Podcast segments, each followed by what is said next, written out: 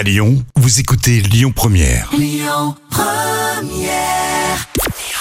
Bonjour Rémi, bonjour Jam. Comme tous les jours, on jette un œil aux audiences. TF1 leader hier soir avec la série Doc qui a rassemblé plus de 2 millions et demi de personnes.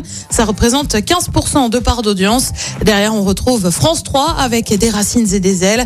Euh, France 2 complète le podium avec le film La Fugue. Il ne quittera jamais ces news. Eh bah oui, rien que ça, jamais. La déclaration est signée Pascal Pro. L'un des animateurs phares de la chaîne s'est confié au journal Le Parisien. Il a réaffirmé son attachement à la chaîne d'infos en continu. Il estime qu'il ne pourrait jamais avoir la même liberté ailleurs et indique que les patrons le soutiennent. On le rappelle, Pascal Pro anime l'heure des pros tous les jours sur CNews. Et puis une autre chaîne d'infos en continu a elle observé une minute de silence hier, c'est BFM.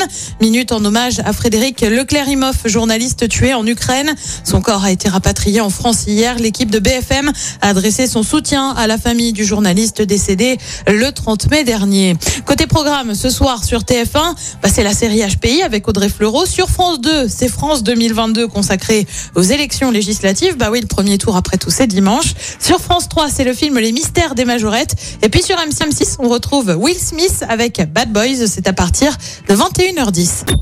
Écoutez votre radio Lyon Première en direct sur l'application Lyon Première, lyonpremière.fr et bien sûr à Lyon sur 90.2 FM et en DAB+.